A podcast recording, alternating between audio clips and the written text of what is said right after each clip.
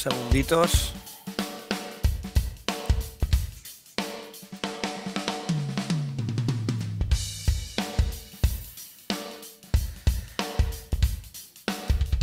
Muy buenas, pues después de, tres, meses han sido, no han sido ni uno ni dos, ni tres meses, una, pasada, volvemos al, podcast de Más Batería.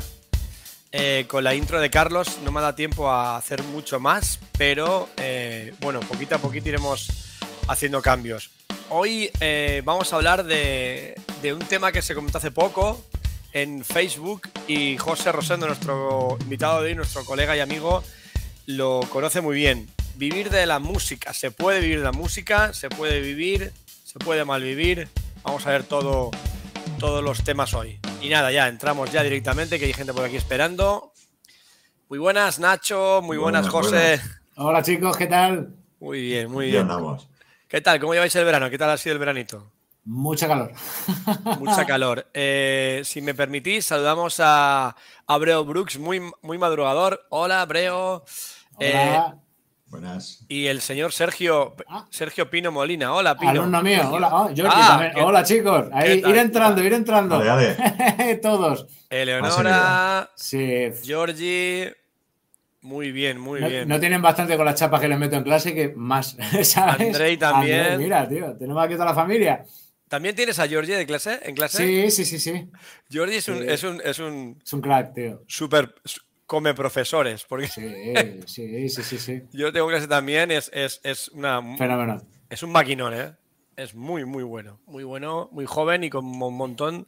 Y con hambre. de, ganas, sí, sí. Ah, yo me, me, pico un montón con él y le pico, le meto ahí leña y ahí está, se lo come todo. Es muy buen, muy buen chaval. Georgie, su hermano, su hermano también un guitarrista brutal, Andrei. Y su madre también está por aquí, en Enora.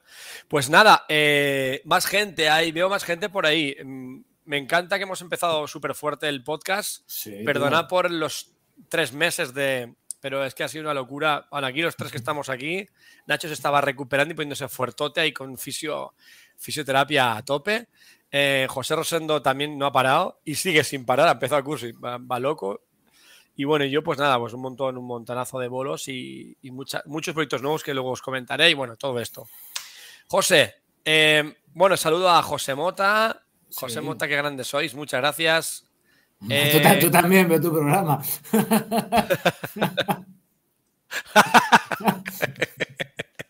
¿Te, imaginas que fuera él? Qué caña. Bueno, tiene las mismas posibilidades que ser yo el batería de Rosendo, ¿no? Sí, estamos igual, igual. empezamos bien, empezamos bien. Empezamos ahí, empezamos ahí a saco. Bueno, quiero saludar a más gente, a ver quién esté por ahí, que nos diga hola, si se oye bien, si se ve bien. Em, y nada, bueno, em, José, yo lo he llamado ¿Qué hacer para vivir de la música? Bueno, eh, lo puedes llamar como tú quieras. Tú vives de la música, yo vivo de la música. Eh, explícanos. Eh, ya hablamos hace unos meses de este tema, nos quedamos súper cortísimos de tiempo. Luego voy a buscar en Facebook que puse un comentario que se, se apuntaron un montón de cosas también, voy a abrirlo aquí también para comentar, pero, pero empecemos con, con todo el meollo. Vamos, hoy además hoy ha sido sin, sin, grises. Va a ser todo esto blanco y negro, va a ser las cosas como son. Y además, yo, si quieres, tío, me gustaría ir desarrollando las cosas punto por punto, ¿no? Todo, tío. Hoy mandas tú. Tú tienes eh, el, la escaleta, la, batuta, ¿no? Toda la batuta y todo el orden. Todo tuyo. Vale, pues la pregunta, ¿no? Esa es la pregunta estrella, la pregunta del millón. ¿Se puede vivir de la música? Pues yo creo que aquí es donde tienes que hacer la primera distinción, tío. Eh, porque hay una confusión entre vivir de la música y hacerse millonario con la música. Que, es la, que es la idea que tiene la gente. O sea, ¿se puede vivir de la música? Sí, como vives de una panadería, como vives de cualquier otro trabajo. O sea, eh, ¿te puedes hacer millonario con la música? Pues como te podías hacer millonario con cualquier otro Va a depender de, muchísimos factores. Eh, claro, teniendo esa separación hecha, tío, a mí me gustaría ir a la raíz, eh, porque esto tiene un, un, constructo social, tío, muy amplio, ¿sabes? Muy amplio, con cosas que están muy mal entendidas, tío, con mucha mitomanía, eh, con mucho romanticismo, y son cosas que yo creo que cuando llevas 20 años en esto, tío, viendo tantas cosas desde dentro, viendo tantos alumnos, escuchando las cosas que, les pasan, escuchando sus vivencias, que se suman a las tuyas, ¿no? Te das cuenta, tío, de, que tenemos un concepto bastante equivocado de, todo esto, tío. Y es, yo creo que el momento quizá de tratar de, de poner los puntitos un poco en orden, ¿no? ¿Qué es lo que pasa? Yo, bueno, sabréis, ya lo hablamos en el otro podcast, de hecho, que yo hice un vídeo sobre esto de no tocar gratis, de qué tal, que tuvo un éxito del Brutal. Y sencillamente, tío, el vídeo me lo tumbaron de YouTube. Me lo denunciaron un montón de ¿Ah, veces. ¿sí? me lo tumbaron. Hostia, no, no, no me había enterado, tío. Y a ver, evidentemente, cuando sacudes el avispero tanto, alguien se va a molestar. Pero, pero, a ver, un segundín, perdona, ahí me gusta el tema. Pero te lo tumbaron por, o sea, ¿qué motivos te dieron para tumbártelo? A base de denuncias, tío. Que si lenguaje inapropiado, que si contenido no sé qué, llegaban denuncias del vídeo cada dos por tres. Qué fuerte. Sí, sí, sí. Y de, de hecho me han, yo qué sé, he hecho vídeos hablando, por ejemplo, del éxito, del concepto del éxito y también me los han intentado tumbar. O sea, siempre tengo un sector ahí de gente que me odia, muy, muy pendiente de lo que hago, a los que les mando un saludo y les digo que os vais a inflar. Un abrazo. Por cierto, tenéis, tenéis aquí el chat. Eh, sí, podéis escribir lo que queráis, tío. Eh, le, tiene narices. Hablando, sí. Para hablar en, en, persona con José, yo gustosamente por privado le paso el enlace y lo sacamos en, en el aire y hablamos con sí, él directamente. Sí, yo creo que a José no le va a importar. Y no, y le contestamos cualquier duda que. Claro, entonces cuando cuando igual, es, que... igual, está equivocado en el concepto que tú explicabas y no lo he entendido bien. ¿Sabes lo, ellos? ¿Sabes lo que pasa? Que yo me he dado cuenta, tío, de que tenemos, aparte de problemas de comprensión lectora y de comprensión de conceptos y de tal, tío, como decía mi abuelo, hay gente, tío, a la que explicarle algo es como lavarle la cabeza a un borrico. Es perder el tiempo y el jabón. ¿Sabes?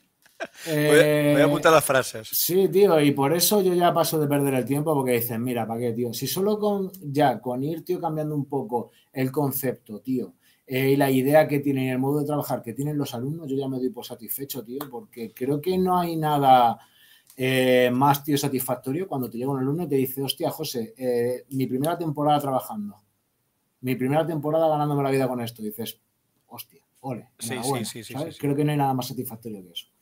Y bueno, pues si os parece, tío, podemos empezar a desarrollar. O si tenéis alguna claro. pregunta antes o lo que sea. O... No, no, yo, yo bueno, yo. Eh, no, no. Prefiero que empieces tú porque llevas tú. No sé si Nacho tiene algo para decir de. Yo, yo es que, como, como no conocedor, porque yo no vivo de la música, yo vivo de otra cosa que también doy clase. Pero yo había, yo había hecho unas preguntillas aquí un poco para guiar la cosa desde los que no vivimos de la música o desde esa gente que tú te refieres que ve esto desde una óptica que no es la correcta. Vale, vale pues si, si quieres vamos desarrollando. Vale, sí, sí. Y, y, y conforme tú desarrolles, si hay alguna sí. que le puede meter de Nacho, claro. Vale. vale, vale, perfecto. Pues mira, yo creo que lo primero que tenemos que, que mirar aquí, tío, es que ya el grueso del negocio no se hace con el público, se hace con los músicos. ¿Vale? Eso es lo primero que tenemos que tener en cuenta. Eh, tú te habrás dado cuenta, ¿verdad, Borja? Mm. Que el negocio se hace con los músicos ya, todo. Entonces, claro, tenemos un mercado sin regular en el que aquí cualquiera puede romperlo, ¿no? Cualquiera puede hacer lo que le dé la gana. Y aquí tenemos que ir a las raíces del problema, ¿no? Eh, fíjate, hace, hace tiempo, tío, me leí un libro de una psicóloga canadiense que era especialista en tratar con equipos de, de estos de baloncesto, ¿no? Y artistas que llevan mucho tiempo juntos y no se soportan. Que era un libro, claro, para tratar con clientes conflictivos, cosas así. Qué guapo eso. Eh, y decía eh, que en la música todo está orientado para que se tomen las decisiones desde el lado emocional y no desde la lógica.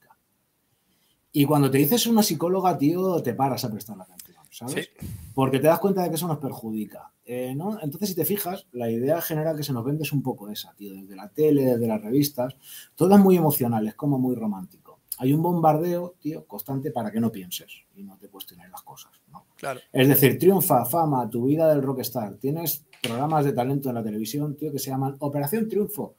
Y no sé qué, no sé cuántos, todo por un sueño. Y este tipo de cosas, tío, eh, son manipulación subliminal, esto está estudiado. Sí. ¿Sabes? Eh, entonces, claro, es como el fin justificará los medios, no te preocupes, tú déjate explotar, eh, pisotea quien haga falta, que no pasa nada. ¿Vale? Es, es, es, así, tío. Entonces, claro, yo creo que en el momento en el que dejas de lado la lógica, eres carne de cañón. Porque vas a ir a los sitios de cualquier forma y vas a tragar con lo que te pongan. ¿no? Sí. Todo por un sueño, que esa es la coletilla final. Y no vas a ser racional. Ahí es cuando estás jodido, tío que, que, en cualquier otro trabajo no lo harías, ¿verdad? Si extrapolamos esto al mundo del albañil o del fontanero, ¿qué albañil o qué fontanero haría esto? Claro, es que estamos lo de siempre, ¿no? Como, como es, es que es claro. romántico, es la claro. música, es el ahí, arte. Ahí, ahí, es donde yo quiero llegar. Ahí estamos, esto es curro. Es claro. quien pica piedra, quien vende seguros y quien toca la batería. Entonces, tío, pues se nos vende el concepto como de que tienes que dar un salto muy grande, en vez de muchos pasos pequeñitos, ¿no? En la dirección correcta. Y ojo, que cuando llevas muchos años en esto te das cuenta de que un mal paso puede mandar al carajo el trabajo de muchísimo tiempo. Como tomes una mala decisión, ¿sabes? Eh, entonces, tío, también yo creo que a un gremio más preocupado por llenar el Wizzing Center de Madrid que por llenarse la nevera, lo vas a explotar como tú quieras.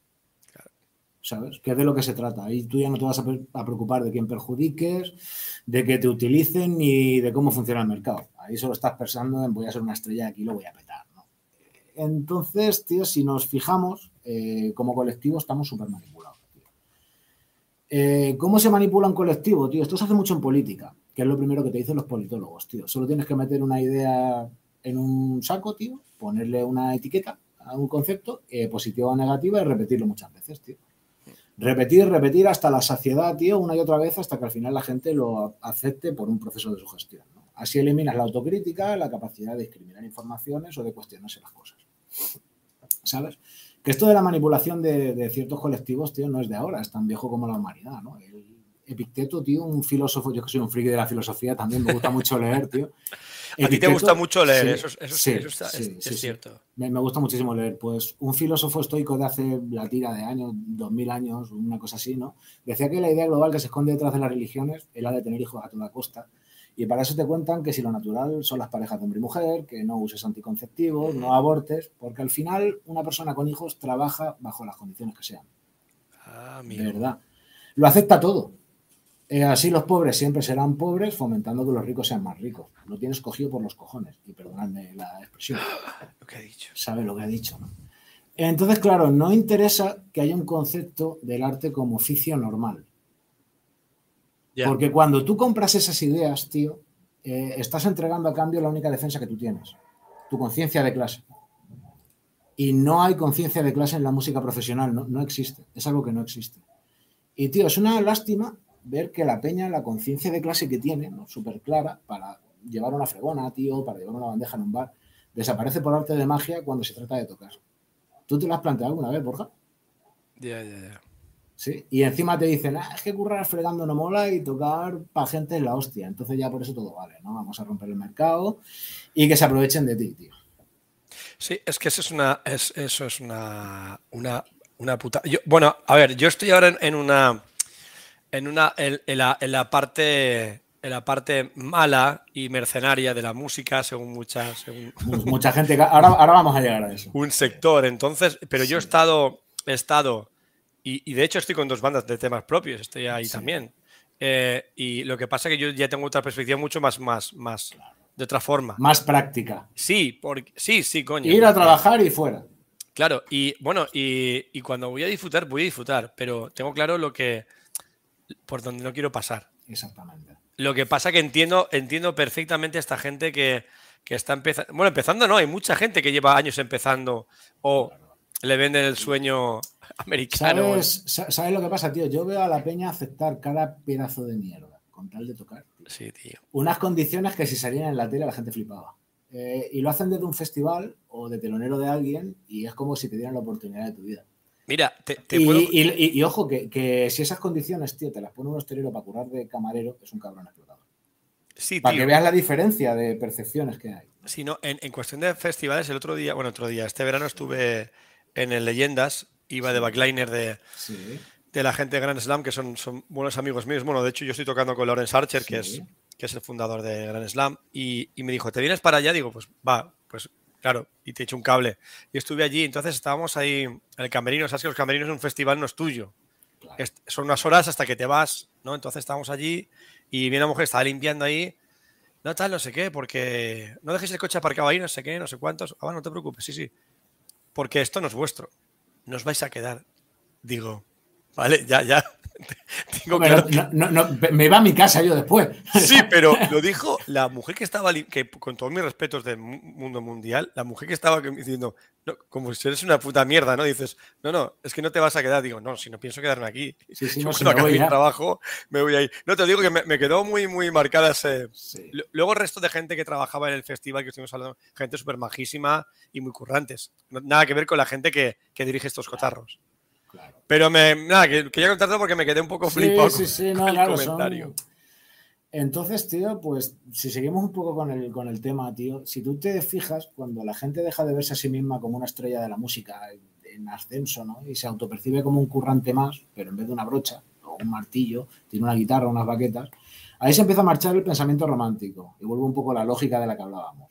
Se marcha la emoción y vuelve la lógica. Y ahí empiezas a exigir unos derechos que te pertenecen, a darte cuenta de cómo te quieren engañar, a decir que no a las condiciones de mierda, y eso es precisamente lo que la industria no quiere porque se les acaba el chollo.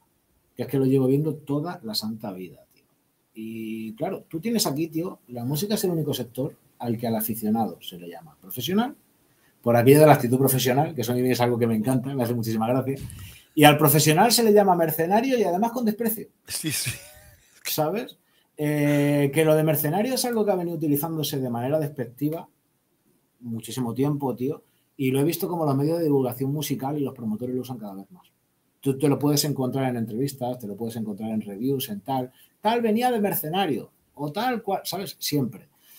Y claro, pues volvemos al aspecto de la manipulación colectiva. ¿no? Cogemos otra vez y sin parar de repetir mercenario, mercenario, prostituto de la música, tal y cual, y hacemos que ese concepto cale.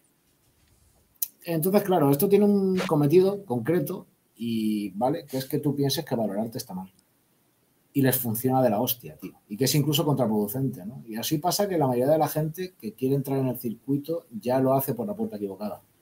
Porque está pensando que cobrar por su trabajo no es lo ético y no es lo correcto. y así no se empieza una carrera. Aparte, el, machaque psicológico es que ya, vas, ya, ya, vas preparado a eso. a decir, no, es que yo voy a, voy a tocar el festival y, no es que voy a cobrar, es que yo le he oído y, y me lo creo, es que soy capaz de pagar Sí, bueno, eso, literalmente, literalmente. sí, sí, sí, sí. O irme de gira con una banda grande. Tú cuando veas una banda grande que la telonea en la gira una banda pequeña, puedes tener por seguro que la banda pequeña está sufragando todos los gastos de la banda Qué fuerte, tío. Puedes tenerlo por segurísimo. Entonces, claro, tú solo... Hay una reflexión, tío, que a mí me gusta mucho pensarla, que yo creo que es la prueba más evidente de lo manipulados que estamos, tío Tú párate a pensar, o parémonos a pensar, ¿no? En, un medio, tío, de estafadores como es la música, un medio de estafadores, ¿sabes? Que, van impunemente, tío, y sin escrúpulos. Porque a, que te deben dinero alguien, Borja, a que sí, a que alguna vez te han estafado pasta. A mí poco, pero sí, sí. Pero, y a que te han prometido condiciones que no han sido las que han sido cuando te has llegado allí. Sí, bueno, eso siempre, siempre, siempre ha pasado, siempre. Pues claro, tío, eh, en un medio así, que los festivales son propiedad de fondos de inversión de estos sin escrúpulos, ¿no? Que actúan a plena luz del día sin cortarse un duro. El malo, el que se tiene que ver como el enemigo, es el músico que quiere cobrar por trabajar. El mercenario, el que toca versiones, ese es el culpable de que esto no funcione. Es que es una estrategia cojonuda. ¿Sabes? Es una estrategia cojonuda. Es que yo nunca he entendido el eh, la fuente de financiación de un, festival a veces porque yo veo los precios y para mí es una risa de precios, no es por nada. Porque la cantidad de bandas y bandas buenas, y bueno, van un, montón, un montón de bandas. Yo ya pienso, por lógica, porque sé de qué va el negocio, la inmensa mayoría de esa gente no va a cobrar. Porque no salen los números. no salen los números. El 70 al 80% del cartel no cobra. Porque la gente tiene que pensar que el, caché de las bandas solo va a salir de la entrada. Solamente el resto, camisetas, merchan, bebida, comida, todo eso es para eh, amortizar el festival, llenarse el bolsillo. Entonces digo, por mucha gente que mete en un festival, a los precios que cobran, es imposible, imposible que todas las bandas cobren. Y efectivamente es lo que pasa. Y claro, de hecho, cobra todo el mundo menos tú.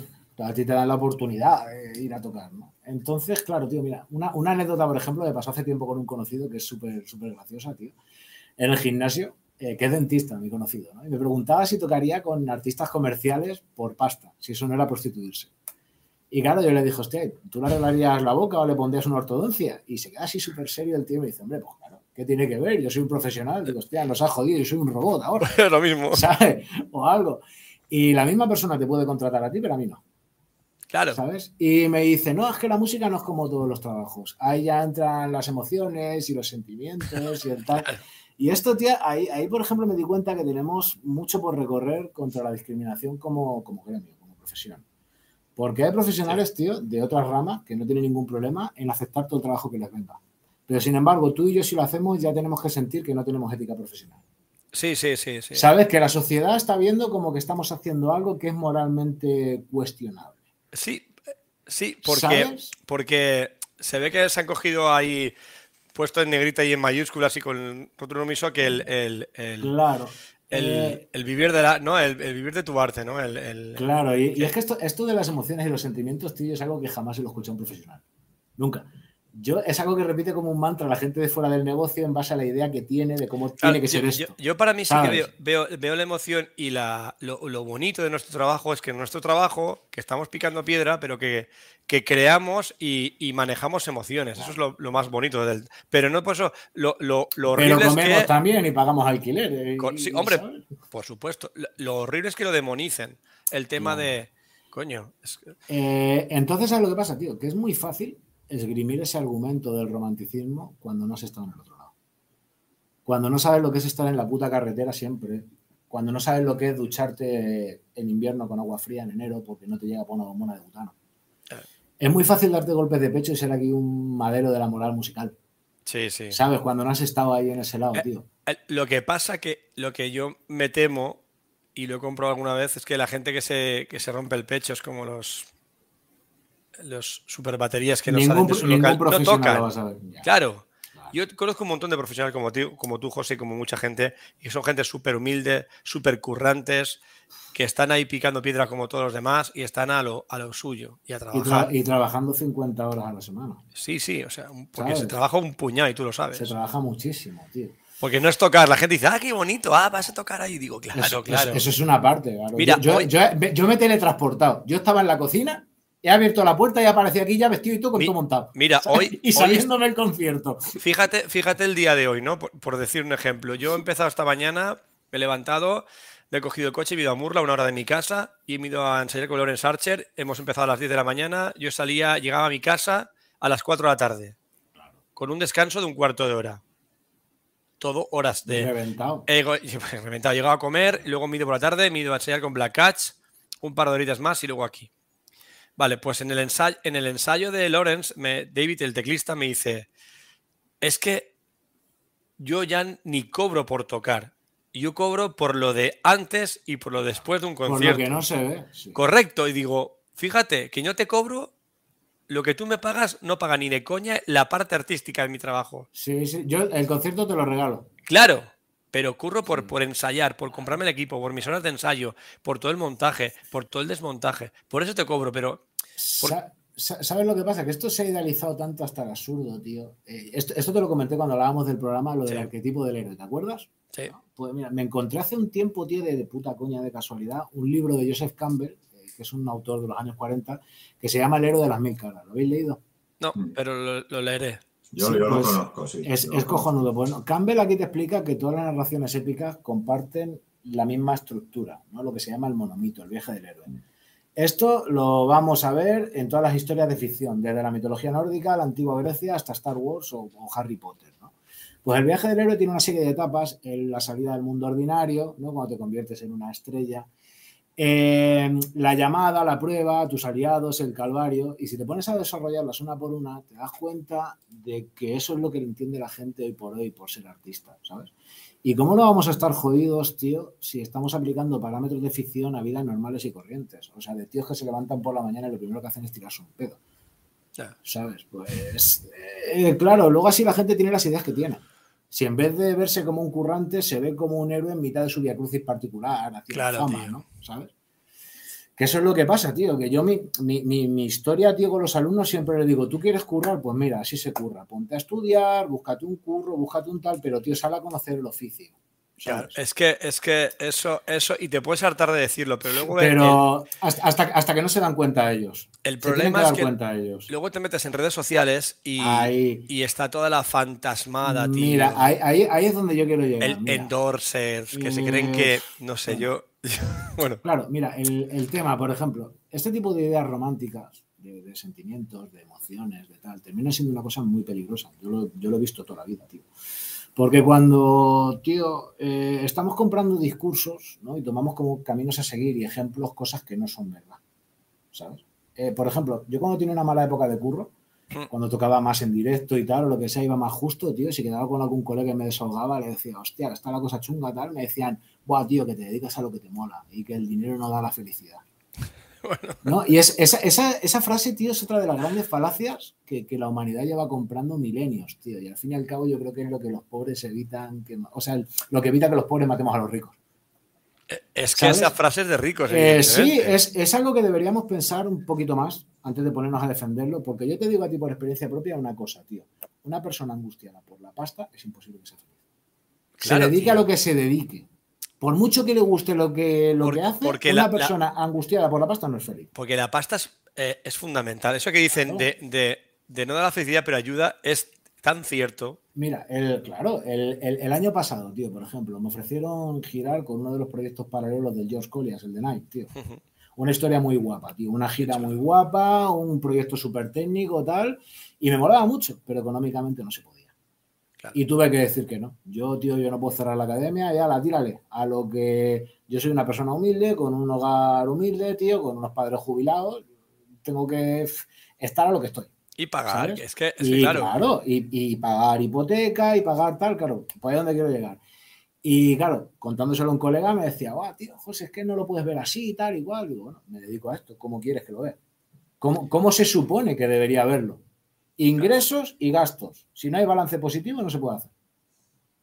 Es así de fácil. Es que es así. To- to- todo, todo lo demás ya son los mundos de Yuppie, tío. Lo, lo que pasa que yo he visto a veces por comentarios de Facebook y gente que va, estoy tocando con tal banda, entonces Claro, de tal. Y ahí, luego, ahí- ahí- ahí es donde yo quiero llegar, ¿no? y- claro, y luego dices, pero es que esta, esta gente, ah, tú y yo lo sabemos ahora, ¿no? Que se lanzan al vacío y se lanzan al vacío con lo que sí, se tenga que comerse. Y, eso la Sí. y esto la gente que está viendo este programa, igual muchos no lo saben. No, esa, Claro. esa persona que está con X banda tiene que tener un soporte ahí Y- seguro. Pues no lo tiene. No, y te pueden lanzar al vacío si tienes. Yo hace, por ejemplo, 10 años, lo de la gira esta, me lo hubiera planteado. Claro, ahí sí. Hoy, hoy en día ni de coña. claro, con todo lo que no tienes puedo. montado ahí, ¿cómo Plan- te vas claro, ahí? con el chiringuito, yo no puedo abandonarlo y yo no puedo dejar a 50 alumnos tirados. No, No en tu caso no, en tu caso no. Por- porque además, cuando vuelva, me está esperando a mi Rita la cantadora. Y Claro. un cliente tardas años en fidelizarlo y tardas minutos en perderlo. En dos segundos. Es- es- eso es así. Entonces, claro, mi, mi colega este me volvió con la frase de, no, tío, no todo en la vida es el dinero. Y digo, vale, estamos de acuerdo, pero la hipoteca me la vas a pagar tú. ¿Sabes? Es que, es que es muy fácil, tío, decirle a la gente, juégatela, cuando si sale mal, la hostia se la pega a él. Es súper Claro, fácil, tío. ¿no? Por eso hay que tener mucho cuidado a quien le haces caso, tío. Yo le digo siempre a todos los alumnos, eh, elige bien tus modelos a seguir. Sí, sí. Elígelos bien. Porque, tío, y de esto tenemos también mu- mucha culpa nosotros, tío, los músicos, por no decir la verdad, las Ah. situaciones que vivimos, Ahí voy. ¿sabes? Eso es verdad. Porque muchas veces no, no decimos. Claro, O, o no, de- eh, o no decíamos las cosas. es- o no, o- Ese es otro de los puntos que me gustaría tocar, tío. Porque mira, por ejemplo, las discográficas como tal ya no existen hace años. Ya no existen, ya no hay discográficas, tío, como, como lo que eran antes. Y tenemos un sistema de trabajo heredado de la época en la que las discográficas funcionaban a saco. ¿no? claro. Composición, grabación, gira de presentación. Y todo eso tiene sentido eh, si tienes un inversor. Y la figura del inversor es lo que ha desaparecido ya. Y a mí lo que me da es que la peña no sabe que las discográficas se encargaban de financiarte la grabación y de montarte las giras de presentación de ese disco, porque era su modo de publicitarlo. Cabrón, ahora ya no. Claro, es decir, te puedo contar, o puedo contar, mejor dicho, una anécdota personal, tío, de hace unos años que entré en una banda que estaba subiendo bastante y tal, y entré a mitad de la gira de uno de los discos. Y yo tenía mi sueldo, hacía mis facturas y de puta madre. Yo iba, tocaba, y, y eso era fantástico, tío, una de las mejores situaciones que he vivido, ¿no? Profesionalmente. Pues ya el, siguiente disco lo grabé yo, la discográfica nos dio un dinero para grabarlo. Que era. No estaba nada mal el dinero que nos dio. Eh, ya te conté en el último podcast que ese disco que hicimos se filtró antes de salir. Sí. ¿Te acuerdas que te lo Sí. conté? Y nos jodió un montón de descargas, tal y que cual. Pues aquí lo que ocurrió, tío, es que el disco empezó a funcionar de la hostia. Estaba en todas partes, en radios, en webs, con unas puntuaciones que te cagas y tal, vamos, lo estábamos petando, pero no se vendía. Ya, tío. No se vendía. Que esa es la, la- la- la cara B de todo esto. Y entonces, tío, eh, la discográfica ya nos dijo, mira, es que no recupero ni la mitad de lo que os di para grabarlo. Y que con todo lo de mi corazón, pues no puedo montar una gira para promocionar un disco que no se está vendiendo. Es que ojo, es, que ojo, un, un disco que estaba funcionando de la hostia. De la hostia. Y, y claro, y para el siguiente disco nos podía renovar, pero solo para la edición. Ya ni pagarlo la grabación. Que eso es lo que hacen la mayoría de los sellos ya, que por mucho que veas tal está con tal sello, sí, no le pagan ni la grabación. Le pagan Ya, ya, lo sé, lo sé, lo sé, lo sé. lo sé. Claro, tío. Como las agencias de management que tienes que pagar. Claro, ¿y qué, y qué- y qué le vas a decir, no? Si el hombre tiene toda la razón del mundo, tío. Oye, es- escúchame una cosa, José. Es que tengo aquí un amigo nuestro, Sí. a, a Juan Car, que vive de, de la música en Inglaterra Sí. y Ah. en un medio de un bolo se ha salido para, para dar un poco su opinión. Qué guay, y, tío. Sí, sí, y sí. Pues, supongo que lo conoces, es, es Sí, Juan Car. Juan Carulis. Sí. Hola, Juan Hola, Car. Juan Car. ¿Qué tal? ¿Cómo estáis? Muy bien. no ¿Me sé si- escucháis bien? Sí, Sí, sí, sí, perfecto. perfecto. Venga. ¿Dónde, ¿Dónde estás? Pues estoy en mitad de una plaza, como podéis ver aquí, Qué guapo. que estoy tocando en ese garito de ahí y, y estoy aquí en un descanso y bueno, pues me he unido a, la fiesta. Oye, Qué bien. Escúchame, cuéntanos un poquito, hacemos un inciso ahí, ahora que estás tú aquí, cuéntanos un poco cómo es el- el- la vida del músico en, en Inglaterra. Tú llevas ya un tiempo allí. Sí, eh, ahora mismo ya llevo eh, camino de los cuatro años. Eh, llegué justo en el 2020, justo un mes antes del COVID, o sea que imagínate lo que fue el primer año, fue un poco regular. Y el año pasado fue el primer año que estuvo normal, digamos, ya en el que todo el mundo empezó a tocar del todo. Y este año está la cosa mejor, pero acaba de pegar un pequeño bajoncillo ahora mismo, de cara a final de año, en contrataciones y eso. Bueno, eh, pero ¿cómo es el, el- el- el tema de- del, el del músico en Inglaterra? Porque es muy, yo creo que es bastante diferente al, al tema que hay en España, no sé. Tú que has estado en los dos sitios, puedes un poco decirnos. Pues eh, la libertad que tienes es que aquí eh, te lo haces todo como autónomo, sin ningún tipo de problema como en España, que tienes que andar pensando en, joder, si no tengo X bolos o no gano X dinero, tengo que pagar una cuota fija de autónomo. fijo, claro. Claro, ah, yo no sé si habéis visto la típica imagen que es de, em, te, te pone la bandera de los países y te dice Sí, lo que sí. pagan de autónomos. Sí. Había una que era error que te decía que los autónomos en, en Inglaterra pagan como 10 euros o 10 libras o algo así. Eso es mentira. En principio, lo que hace un autónomo es eh, va facturando a lo largo del año. El año fiscal empieza en abril y termina en marzo del año siguiente. Haces tu declaración de lo que has ganado y luego metes también todo lo que te ha podido costar, eh, pues por ejemplo, gasolina para ir a los bolos. Eh, si das clases online, te puedes meter el internet. Eh, si la haces desde casa, sobre todo, te puedes quitar parte de la renta en las tasas. Y, y sobre todo lo más importante es si te compras equipo, te lo desgrabas también.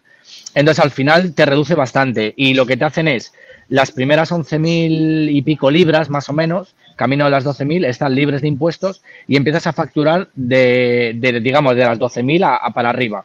Entonces, pero te empiezan a contar si tienes algún gasto a partir de lo que te, haya sumado de gastos. Es decir, si tú pones, por ejemplo, has ganado 20.000, has hecho 12.000 en impuestos que tienes libre y luego tienes, por ejemplo, otros eh, 4.000 o 6.000, empezarías a contar después de esos 4.000 o de los 6.000, no desde los 12.000. ¿Me explico?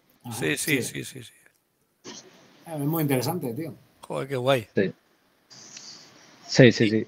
Y luego el tema de, de si tenéis paro o no tenéis paro, ¿eso lo, lo- se contempla o, o- Es, es que aquí el tema del paro no es como en España. Te da igual ser autónomo o trabajar para una empresa.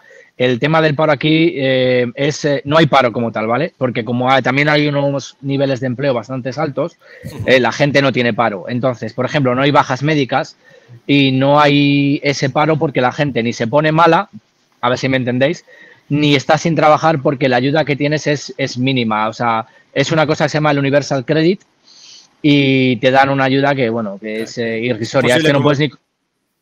Sí, no puedes ni ir a hacer la compra con ese dinero, para que te hagas una idea. Entonces la gente no le vale la pena, se pone a currar.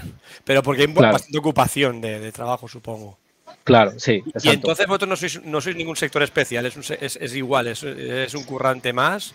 Me refiero. Sí, No, no- no- fiscalmente no es- hablando. no es- no estáis como en España en el epígrafe de los toreros y los payasos. No, no, no, no. Eh, digamos, tú eres autónomo, eh, yo lo que tengo es una abogada que me lleva todo el tema de las tasas y lo único que tienes que poner es a qué te dedicas, pero no, no te hace ninguna diferenciación entre pagar menos, pagar más o lo que sea. Pues está, está, está genial, Está genial, genial. Oye, ¿cómo vais de bolos allí en, en- ahora? Bueno, hemos dicho que hay un bajoncito, pero hace unos días te veía que estabas ahí. No, a ver, ha habido un, una- un poco de bajón a la... Sí, sí, no, ten- tengo una media de, de tres bolos a la semana, mínimo. Entonces, eh, yo estoy bien, tengo, por ejemplo, ahora mismo estoy en, nos han contratado para un open mic y llevamos el open mic entre mi pareja y yo y pues viene gente a cantar, ya sabéis cómo es eso. Entonces, básicamente lo que yo he hecho es, eh, para englobarlo un poco así y que entendáis lo que yo he hecho es, yo he creado como una especie de empresa que es mi banda, digamos, que la he creado con mi chica y nos encargamos de todo. Nosotros hacemos las contrataciones tanto de los eh, sitios donde tocamos como de los músicos que tocan con nosotros, que a veces cambian. Eh, nos encargamos de recibir los pagos de los sitios y nos encargamos de pagar a los músicos. Y luego nos encargamos, obviamente, de hacer nuestro, por otro lado, nuestra, pues declarar el dinero que ganamos, etcétera, etcétera. Entonces, hemos, hemos hecho una empresa que va desde, desde los bolos en solitarios que hace mi chica, que ella es cantante, y los hace pues con, con los backing tracks detrás, eh, bolos acústicos o open mic, hacemos karaoke también alguna vez y luego pues eh, bolos de banda desde cuatro piezas a lo que quieran contratar, pero la mayoría de bolos es cuatro piezas siempre. Joder. Muy bien, tío. Y aparte, ¿das clases en dos academias, puede ser? Eh, estoy en, dos academias, pero ahora en octubre voy a empezar a trabajar con otras dos más. Entonces es como ya apaga y vámonos. Sí, sí, sí. Vaya tela. Estarán cerca por lo menos las academias. Algunas sí, otras no tanto.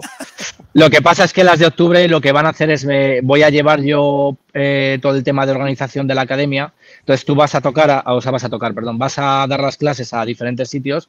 Entonces me van a poner un vehículo y, con ese vehículo no me tengo que andar preocupando ni de gasolina ni de nada, me lo cubre toda la empresa. Qué bien, tío. Oye, bueno, enhorabuena, que eso es primicia o no habías dicho nada, tío. Súper bien. Sí, bueno.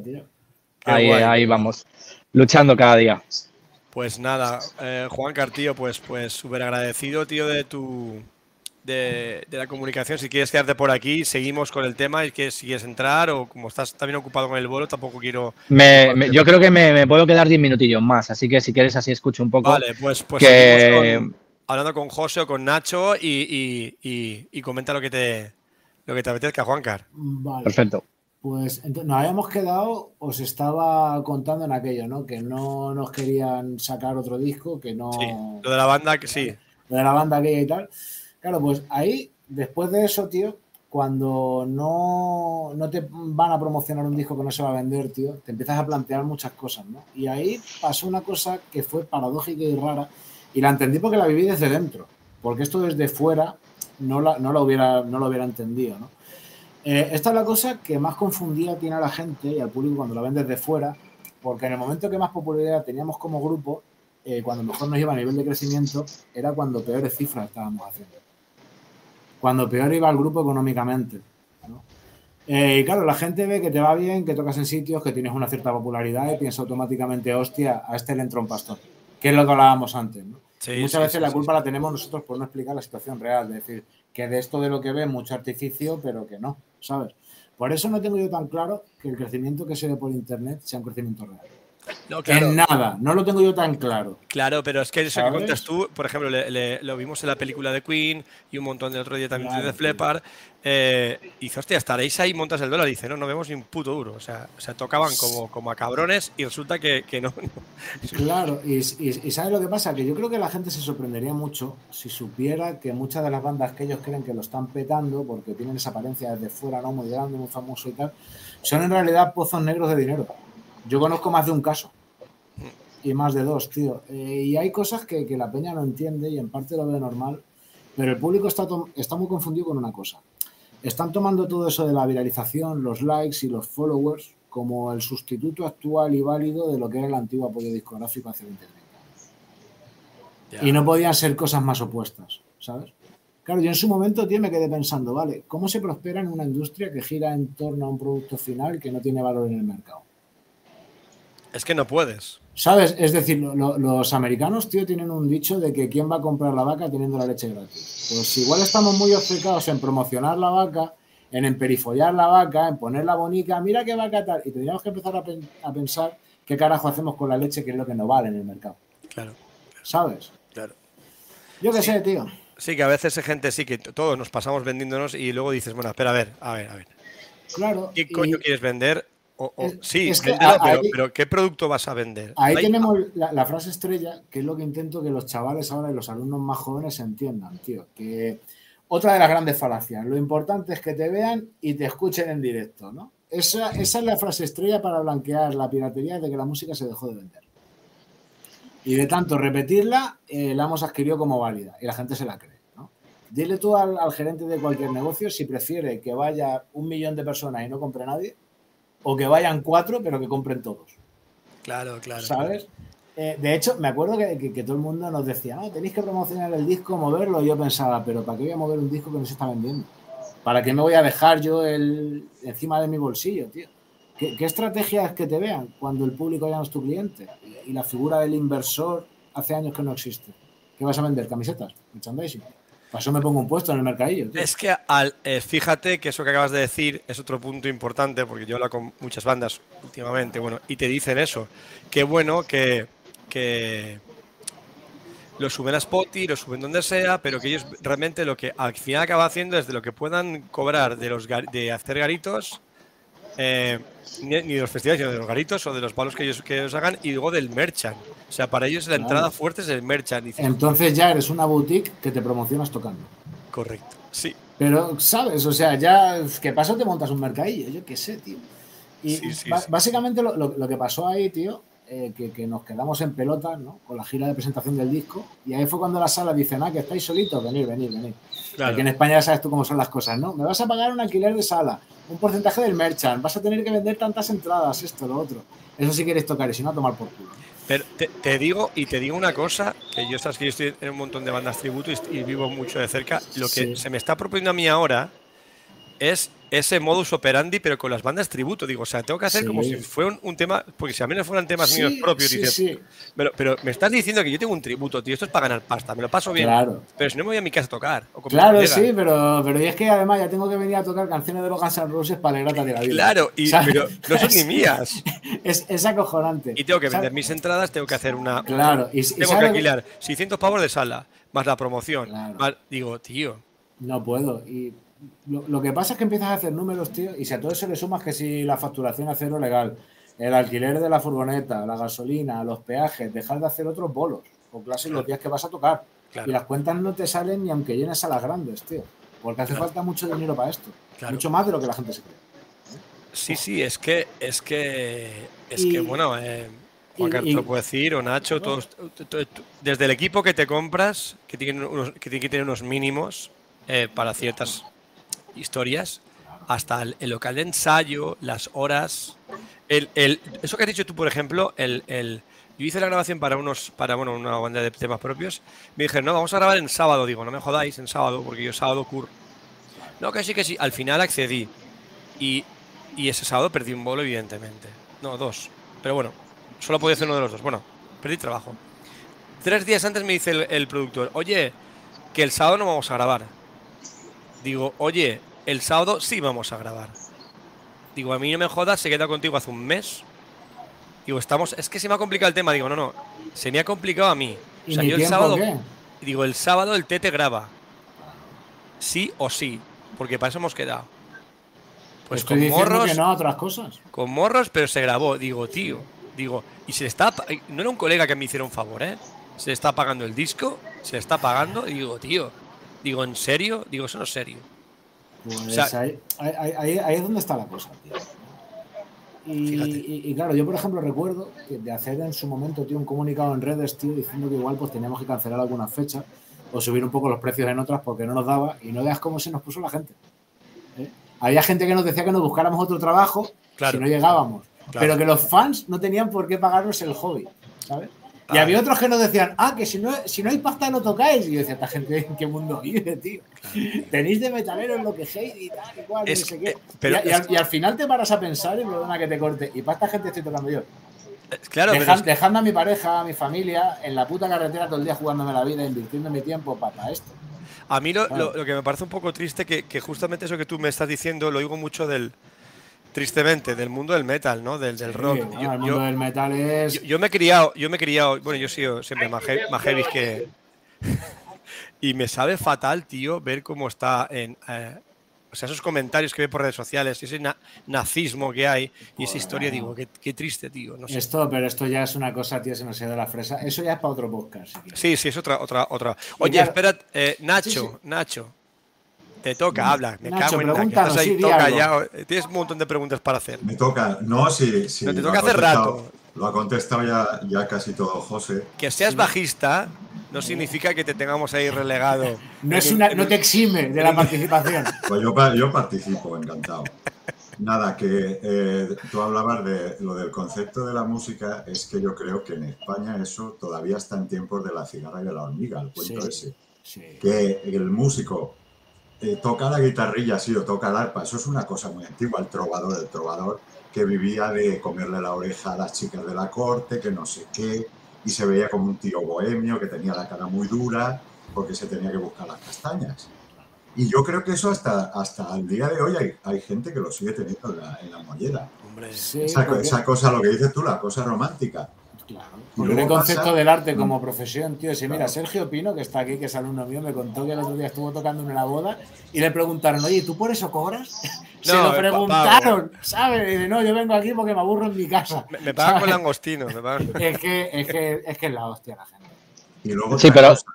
Ah, no, di, Juanca, di, ibas a No, decir. que el, yo el, el problema que veo es porque también hay mucha gente que se mete a tocar o que hace cosas, entre comillas, de música sin que sean músicos. Entonces, lo que, lo que están haciendo es mostrar una imagen, eh, es melancólica o romántica de la música, que no es. Por eso luego tú tocas en una boda y te dicen, hostia, pero, pero aparte de que te den de comer, a ti te pagan algo más, ¿sabes? Y yo creo que es por eso. Cl- Claro, es que ahí, ahí entramos en otro tema que en España no pasa, que es la profesionalización. Claro. Que aquí, Claro. aquí es el, es el mismo. O sea, es el mismo patrón para el que toca con los coleguitas, el que está empezando, que el que, que, el- que se dedica profesionalmente a la música. ¿Sabéis también lo que pasa? Que yo me he dado cuenta, tío, de que el consumidor de música ya tiene todos los derechos, pero tiene cero de sensación de responsabilidad con el artista. Ya no existe un contrato social entre el artista y el consumidor, porque el consumidor ya no se siente un cliente, ya no le cuesta dinero tener tu producto, ¿no? Es como baila para mí, pequeño bufón, ¿sabes? Ah, qué Da- bueno. dámelo todo, dámelo gratis, dámelo ya y que te den por el culo. Es así. Ya, ya, ya, ya, es así. Sí, y sí. fuera. Entonces, claro, Sí, pero, pero que también está ese otro problema. Por ejemplo, yo creo. Eh, Lo que voy a decir ahora, creo que igual me equivoco un poco, pero me parece que yo lo, lo tenía entendido así. Por ejemplo, en Francia hay, hay como dos circuitos. Está el, un circuito amateur y un circuito profesional. en Holanda Entonces- también, en Alemania también. En, En España esto no pasa. Entonces, en, en esos circuitos tienes que estar como acreditado o, o con una, capa- capaci- una capacitación para, para ser profesional. No te parece con la actitud. ¿No? Claro, es- y, es, y es que, es que sabes lo que pasa, que aquí encima te viene la gente todavía y te dice, yo no entiendo en qué afecta a los profesionales que nosotros toquemos gratis. Pues por supuesto que afecta. tío. Hombre, afecta Eh, muchísimo. Y si lo hubieras visto desde este lado, desde el lado profesional, verías que afecta, tío. Yo te puedo contar docenas de anécdotas de eso que me han afectado directamente. De gente que me ha levantado curros, de gente que me ha pisado trabajos, de- o sea, de, de giras, tío, que me han reventado por ir gratis. Sí, sí, y luego, y luego, ba- y luego bajadas de caché, o sea, si, no hay una unión o no hay una profesionali- profesionalización del, tra- del sector de nuestro trabajo, eh, eh, no hay una protección, es como si tú fuera un médico y le diga, no, te, es que te voy a pagar, mira, hacemos una cosa, te pago la, te pago la mitad y, y- y luego si eso conforme quede, si me mola lo que haces, pues te, te- te pago un poco Te más. voy, ¿no? claro, te voy pagando un poquito más, sí, pero la, la culpa la tenemos nosotros por Claro, claro, ahí voy Ta- yo. ta- también, tío, el, el rollo este de que, mira, yo que sé, sin ir más lejos, un alumno que toca en una banda muy mítica de rock en España, todos sabéis quién es, pero no voy a decir el nombre de la banda. Eh, no pudo. Rosendo. uno- Rosendo, ahí, no. Tu padre, tu padre. Mi padre. Eh, pues tocando en esa banda, hubo unas fechas que no pudo hacer y le dijo, tío, que voy a meter a ti para que me haga las sustituciones. Pues llegó el fundador de la banda y le dijo, guay, el tío me mola mucho lo que hace, pero es que tengo una docena de chavales deseando hacerlo gratis". Y lo peor es que es verdad. Qué fuerte, tío. Y claro, y dice, ahora si él quiere hacer currículum, pues aquí lo estoy esperando. Joder. Y claro, dices, tío, es curioso porque la gente tiene la idea de que se tiene que devaluar siempre para llegar hasta aquí. Y cuando llegas, cuando llegas aquí es que peor todavía es, que todavía es mayor la devaluación. Por eso no es el camino a seguir. Hostia, qué fuerte eso, tío. Claro, tío. No, pero como, como esas te puedo contar. Sí, yo qué sí. sé, ot- ot- otra, por ejemplo, una gira por Latinoamérica, hace también muchos años, que estaba yo estudiando, tío, y estaba con un estrés que no podía. Un montón de países, que tal y que cual. Pues bueno, llegamos a un acuerdo, tal, las fechas de puta madre, más de dos horas de música, tío. Pues 15, 20 días antes de la gira ya empiezo yo a notar la cosa rara. No están los billetes de avión, ya se vuelve todo como más huidizo, ya digo, uy, aquí. Y al final pues me entero que se llevan a otro a la gira, que no solo se lo hace gratis, sino que encima se paga el viaje No me jodas. a Latinoamérica, claro. Vaya, tío. Y claro, pues ahí me quedé como pensando, digo, luego vi- vienen con sus dos cojones y me dicen que no afectan. Suspendidos asignaturas. Por eso. Que baratas no son. ¿Sabes? Las asignaturas. Suspendidos asignaturas por eso, tío. Nunca se me olvidará. Y entonces, claro, llega un punto en el que cuando lo ves, ahora, la cara B de la situación, ¿qué fue lo que pasó? Se fueron a Latinoamérica, todo muy guay, todo de puta madre, y en el primer concierto llegó el batería que se llevaron, se subió a tocar más taja que un perro, allí la lió tal y que cual, y cuando dijeron, escucha, ¿qué estás haciendo? Llegó el tío y dijo, escucha, que tú a mí no me das órdenes que no me pagas, que yo vine aquí Claro. de fiesta y a pasármelo bien. Claro. Claro, pues ahora te joden. Y me Ah. llamaron y me dijeron, te vamos a sacar un billete para que te vengas para tal. Y fue cuando les dije, Ay, eso para vosotros. ¿eh? Claro. Y digo, no, no, no, yo no voy. Que te pagamos lo que tal. Digo, es que prefiero que te comas el marrón a que me pagues lo que me pagues. Claro, tío. Prefiero que te... Pues tu- tuvieron que contratar un profesional que se aprendió él y les cobró mucho más de lo que yo les iba a cobrar Claro, tío, claro. Porque se tuvo que aprender las canciones de- del tirón. Y yo me quedé perdiendo un montón de tiempo de mi vida en prepararme unas canciones que me importaban un carajo. Claro, tío. Eh, perdí mi formación, perdí dos asignaturas, perdí un dinero, perdí un tal. Pero y me quedé encima- con la cara de decir, pues vale, En- tío, de encima, eh, y con perdón de la gente que está escu- escuchando, la hijoputada de, de, de, de, de decir, joder, dímelo antes por lo menos. Sí, sí, sí, ¿no? Y, en- y enci- y encima me decían, a ver, tío, entiende, ¿no? Os digo, sí, entiende, ¿no? Yo te entendía con un palo en las costillas, te entendía yo divinamente. ¿sabes? Claro, claro, claro, claro. O sea que, pues así es como va, así es como va la historia, así es como funciona esto. ¿Qué pasa? Que desde entonces ya lo hago todo por adelantado. Y aquí pasa una cosa, que todo el mundo tiene unas oportunidades de la hostia, de estas que si no las coges eres tonto del culo, Sí, pero nadie tiene dinero. nadie tiene un duro. ¿Sabes? Fíjate, todo el mundo te viene. Claro, ¿cómo te vienen las bandas que te quieren fichar, las bandas grandes, con la fama? Que vas a hacer una gira, que vas a hacer un tal, que vas a hacer un cual. Yo no quiero ser famoso, yo quiero currar. ¿Tú tienes claro, trabajo? pero, pero eh, Pues- yo ahora, ahora una- pregunta, ¿no? Porque eso, eso lo, lo he oído, te lo he oído a ti y últimamente, Sí. ah, espera que saluda al, al tío Mark, está por ahí otro chaval que toca, que Sí, te mueres. sí. Saludo a Mark y a su padre, y también que es un, es un, un puta máquina. Eh, eh, estas bandas que, que te, te comen la bola para que vayas, ¿ellos de qué viven? ¿O ellos sí que cobran de la.? Te, te cuento otra, te cuento otra anécdota. No, lo digo porque me parece curioso. Pues, pues mira, te, te- voy a contar otra. Me llamó el manager de una banda también de metal muy conocida de España, que todos conocéis, que tampoco es. Y el tío para venderme una gira que van a hacer. Y yo como ya vengo de la experiencia anterior, le dije, vale, pero ¿de cuánto estamos hablando? No, tú vente y hacemos tal y cual. Digo, yo no puedo cerrarme a la aventura sin conocer cifras y sin Claro. conocer datos concretos. Porque yo tengo que llegar a unos mínimos. Yo tengo la hipoteca, tengo un montón de gastos, tengo un montón de cosas, yo no puedo. Y tío, ¿qué pasa? Que yo le noté en la actitud que el pavo se pensó que yo me iba a tirar como un loco. Ya. Dijo, guau, este viene, le ofrezco tal y viene ese. Y claro, cuando le empecé a decir, digo, no, pero a ver, condiciones, vamos. Y me decía, no, ven y hablamos. Digo, no, hablamos y ya sé eso voy. Pero Claro. vamos a dejar las cosas bien y por adelantado. Y claro, es que es una oportunidad para ti, porque la gira, porque tal y porque cual. Y claro, digo, oportunidad de cerrar mi negocio y mala aventura. Digo, pierdo pasta seguro. Porque pierdo pasta seguro. Y Claro. y- y claro, ¿cuál, ¿cuál es el tema? Cuando le dije, mira, lo siento, pero no, no me convence, de verdad, no. Y por más que lo intentó, no pudo. Pues luego salió la gira archifamosa y uno de ellos no se pudo ir porque tenía que currar. Ah, claro. Claro, pues tú imagínate que yo le digo que sí, el marrón que me como y me lo como yo, porque la hostia te la vas a pegar tú. Te pueden prometer lo que sea, que la hostia te la vas a pegar tú. Y nadie te va a sacar las castañas del fuego, nadie te va a pagar las facturas, nadie, nada, tú solo. Siempre pasa igual. Bueno, mira, vamos a hablar, ya hemos hablado, llevamos casi 53 minutos de, de, de lo, de lo malo del negocio. Eh, Sí. Planteemos, uno, ¿cómo puede vivir de la música? Porque ahí implica. Perdona, Juancar, sí. Sí, no, te- es que me, me voy a tener que ir ya. Entonces, justo quería comentar algo de lo que está hablando José y unido a lo que a lo que vas a decir tú. Aquí lo que estamos llevando nosotros, nos hemos dado cuenta, y eso es una conversación que de hecho tuve con, con Íñigo, con Íñigo Ribarne, y es Hola, el, em- me, me empezaron a, a salir mogollón de bolos de fiestas privadas y tal, y, y yo no sabía cómo gestionarlo al principio. Entonces le pregunté. Y a partir de ahora, tío, es, tú vales lo que vales, tu precio, puedes explicar el por qué o por qué no, pero lo, lo dices, lo que sea. Y luego, sobre todo, una cosa muy importante es tener un contrato y hacerlo por adelantado, que te paguen una señal. Exactamente. Yo trabajo con una, con una, es como una especie de página web que trabaja como si fuera una agencia en la que los clientes eh, publican los bolos que ofrecen, tú eh, aplicas a ellos y ellos te contratan.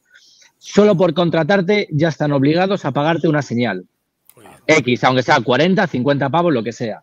Y en función del tiempo que va pasando, se va incrementando esa señal. Es decir, por ejemplo, si eh, imagínate, en 15 días ellos quieren cancelar, te tienen que pagar la mitad del bolo. Y si te cancelan con 24 o 48 horas de antelación, El bolo entero. te- el bolo entero. Claro. Y Está desde que ¿Me has estamos dicho que no a trabajando, otra cosa? Claro. efectivamente, y desde que estamos trabajando así, me la cosa va mucho mejor, tío, tenemos menos problemas y todo.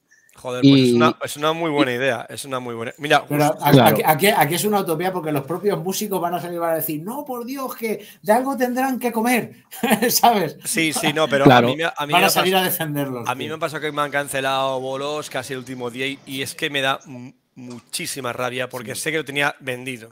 Y le digo, tío, ese bolo he dicho que no a tres personas. Me dicen, ya, pero, no, pero, Pero qué, que- claro. pero No, claro. Y el que pierdes eres tú. Yo, Claro. tío, al final lo, lo que siempre digo, eh, yo me quité los intermediarios del medio y en tres años me había comprado una casa. Joder. Y Claro. he podido ahorrar y he podido tal y he podido... Y tal como está la situación, muchas veces hay que decir, pues no. Ya Oye, está, pues, pues no. Es así de fácil. y- y Sí, está. sobre, sobre todo porque si no te garantizan un bolo, tú no lo puedes cerrar. Claro, no es que es imposible. cerrar. Claro. Claro. Así que, pues bueno, chicos, yo os voy a tener que ir dejando. que- Muchísimas gracias, Juancar, Juancar. por, por todo el aporte. de- Y lo último que has dicho es súper interesante. Sí, aquí, aquí es como trabajamos y es, si puedo aportar algo, es eso, que, que se debería de empezar a trabajar de esa forma, porque te aseguras algo y yo, yo me lo tomo también a lo mejor porque lo estoy viendo desde el punto de vista que os he dicho, más como empresa, como si fuera José tu academia. Pero es es que decir, es así. yo, si Claro. tengo que, que fijar un bolo, a mí- ya no es solo por mí, yo tengo que contratar a dos músicos. Si yo a esos dos músicos les dejo tirados en el último momento, a mí también me piden pasta. ¿Me entendéis? Entonces, Claro. es, si te lo tomas así, es como esto, tú quieres que te fije Pero, el y- bolo.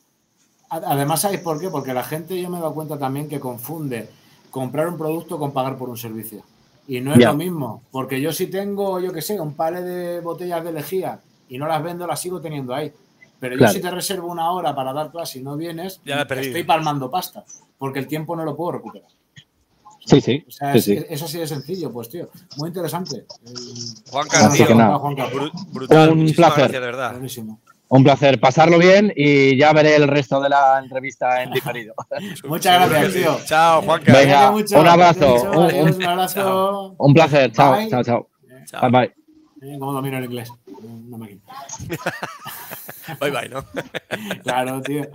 Es el políglota. Así Sí, que, claro, ¿cómo, cómo dar. Yo, ¿cómo, cómo hacer esto? Mira, yo lo, lo que le recomiendo a todos los alumnos, tío.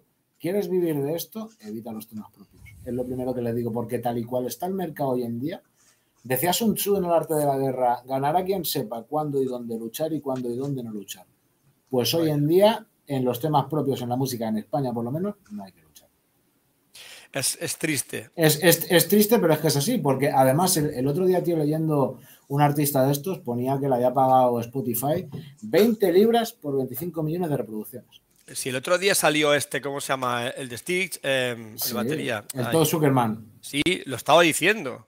Claro. Todd Zuckerman, tío, o sea, Que, flipa. que- que- que antes, eh, por lo menos, había descargas y los grupos perdían, pero es que ahora Spotify se, se- se lucra de, de eso, ¿sabes? Claro, tío. Es la polla, tío. Pero es que encima, escúchame, se lucra, no, es que encima, si ves los números de Spotify, Spotify está prácticamente en números rojos. O sea, dices, es todo una puta quimera, tío. Claro, tío. Y, luego, luego, ¿sabes lo que pasa? Porque Que no es, eso me- no es- como Netflix y estas plataformas que, no, que son sistemas al final no viables tampoco. Por, por eso me flipa cuando llega la gente, tío, y dice lo de, "Buah, los grupos de versiones se están cargando el mercado. Si no hay mercado que cargarse, si no Claro. existe. Y además, aparte de eso, Que tú no hayas comprado un disco en 20 años, no ha tenido nada que ver.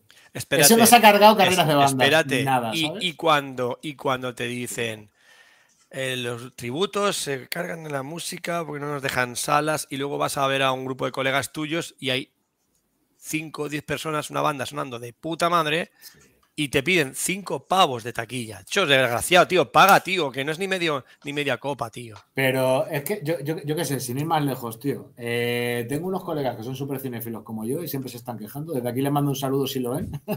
que siempre se están quejando de que ya nos hacen Se lo películas pasaremos, se lo buenas. pasaremos el podcast. No, lo verán seguro. Que no se hacen pelis buenas, que tal y que igual, que es que esto es una mierda, porque es que el cine de antes, porque tal. Pues este verano, tío, estrenaron una que yo quería ver, que tenía muy buenas críticas, y salimos a cenar y se lo dije, tío, nos pasamos al cine y la vemos, tal y que cual. Ah, ya me espero a ver en mi casa y me la bajo. Es que entre el cine, las palomitas, tal. Coño, luego, luego te quejas de que, de que no, hay- hay- de que no claro. salen buenas películas. Pero es que la gente ya no tiene responsabilidad como consumidor, como todo es gratis.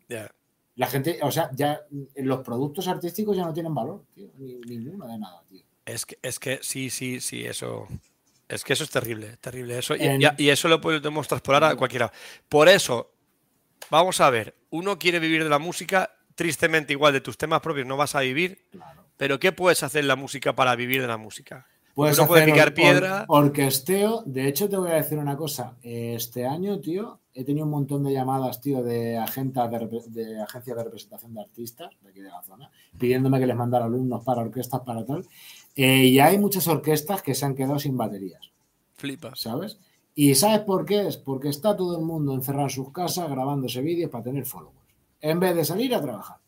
Ah, ese gran. Ah, espera, ese gran negocio. Cla- claro, y, Que, es- y es- a- a- y está todo el mundo de- con el rollo de ser creador de contenido, que no tengo nada en contra de eso, que, que, que hay creadores de contenido buenísimos, que hay de... Pero, tío, Sí, lo, lo que eh, pasa es que hay otros creadores de contenido que te están vendiendo humo y está muy inflado ahí, por, ahí- por- ahí ya decides tú si comprarlo o no. Claro, tío, pero es que es- eso, el- eso, el- eso el- ha hecho también mucho daño, ¿ves? Claro, pero mira, yo, yo he tenido alumnos, tío, que han perdido curros por estar haciendo challenge. El challenge de no sé qué, el challenge de no sé cuánto. Luego así pasa que no estudias, vas a hacer las pruebas y haces el ridículo.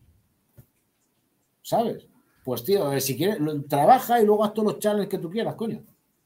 Que es Ya. que es, es- es- es así de fácil, tío. Sí, pero es, que es lo mismo. O sea, estas, estas campañas, estas cortinas de humo, que la gente no, no ve, no ve la realidad de lo, de lo que está haciendo. Yo- ¿Sabes lo que pasa? Mi hermana, por ejemplo, es psicóloga y siempre me ha dicho, no te compares con nadie porque la gente miente. Uf. La gente miente y además, aparte de básicamente eso, miente la si la gente. gente miente y ahora te muestran solo lo que te quieren mostrar, pues tío, yo veo las vidas de la peña, tú abres el Instagram, esto y dices, mira, está La haciendo surf ahí, está haciendo tal, está haciendo... Y digo, yo aquí, tío, haciéndome una con una legaña aquí con la camiseta del Peñarroz 2003, digo, es un desgraciado. Yo, yo, mira, aquí en yo- mi casa yo- pasando calor, ¿sabes? yo veo historias por ahí que digo, esta gente Claro, que no puede llevar ese tren de vida que Sí. pone ahí, es que no puede ser, tío. O vive en otro planeta, es otro A- planeta a- diferente apa- mío. Aparentar, aparentar. Y, y ¿sabes lo que pasa? Yo me he dado cuenta, tío, que con esto de los creadores de contenido, el Internet 2.0 este que se ha creado, ahora ya tú eres el protagonista de tu movida. Y sabes muy bien qué teclas tocar para inflarte el ego. Claro. ¿Sabes? Porque, tío, todo eh, está muy, está muy demostrado todo el tema de la dopamina en el cerebro, cómo funciona, las Sí. reacciones inmediatas. Entonces, claro, ahora mismo que si los likes, que si tal, que si cual, ya todo el mundo es creador de contenido, es el creador de su movida. Y además, y además el, el- el- el consumo de dopamina, o sea, es, es que es- te lo Es- pide el cuerpo, o sea, es una Claro, droga es, muy... es- una droga muy potente, tío. Mira, el otro día vi un- un- a un youtuber que me gusta mucho, es Doctor de la Rosa, que tiene cosas muy Mm. interesantes, no sé si lo has visto alguna vez, Sí, sé quién es. pues, y hablaba del tema de la dopamina y de la necesidad periódicamente de desengancharte de esto. Es como las sensaciones buenas, ¿no? Claro, Para que algo sea bueno, te tienen que pasar cosas malas. claro. Porque si solo vas bueno, bueno, bueno, bueno, en algún momento tienes que bajar para cargar pilas. Si Claro. no, no, los estímulos se acaban. claro. Tú subes para arriba, arriba, arriba, arriba, arriba, pero llega un momento que ya no puedes dopaminizarte más. Es que Es- no- ese, es, ese es el tema. Y luego llega la, la- la terrible frustración brutal. Claro, y sin- el. Cuenta, di, di, que te. No, no, y eso, eso me refiere a que, que, si, que si no, que si no. eh, va, en, en pocas palabras, si no vas con los pies en el suelo de vez en cuando, o bastante, o sea, tú puedes tener ilusiones y tal, pero tienes que estar muy pendiente de que, de que, de que Eh, de, la mentira que hay en las redes sociales. Claro, ¿sabes lo que pasa? Por eso, por ejemplo, a mí todo el tema de los followers, de tal, de cual, me da un poquito igual porque a mí los números que me interesan son los de la facturación que yo hago. Claro. Esos son los números que a mí me... Después de eso, si tenemos 100.000, 200.000 likes de, pues de puta madre, bienvenido, hagamos una fiesta.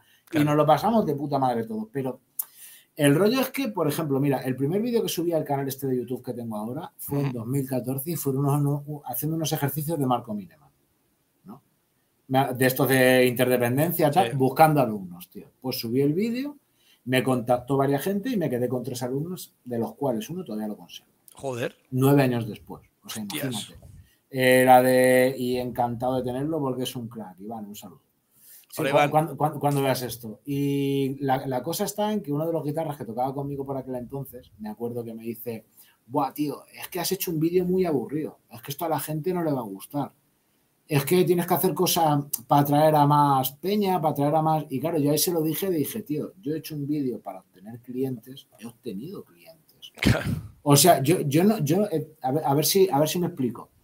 Eh, no se trata de llegar a la mayor cantidad de gente posible, se trata de llegar al público que tienes que llegar.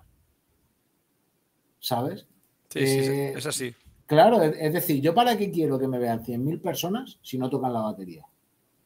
Yo, si me ven 30 y me salen tres alumnos, de hecho, de ese vídeo todavía me sigue preguntando por qué hace gente cada vez que lo subo a internet que lo suelo subir cada año, cada ah, año y medio, todavía me siguen preguntando. Yo te voy a contar una cosa que a veces me pasa, no quiero, digo un día, ah, voy a hacer un vídeo, porque me gusta hacer vídeos, y entonces digo, ah, voy a hacer, y luego pienso, voy a hacer esto, y pero luego pienso, pero espera, esto para, realmente para qué me va a valer. Claro, ¿para qué te va a servir? O sea, si realmente vale, entonces eh, decidí ya hace tiempo, digo, voy a hacer vídeos y hace un montón que no hago por, el verano. Es que... Pero enfocados a mi, a mi, pues en mi caso, a mi libro, a mi método, a mi historia o al canal si quieres, porque esto es por, amor al arte, pero, pero quieras que no, pues te da una visibilidad y hablamos de temas muy interesantes.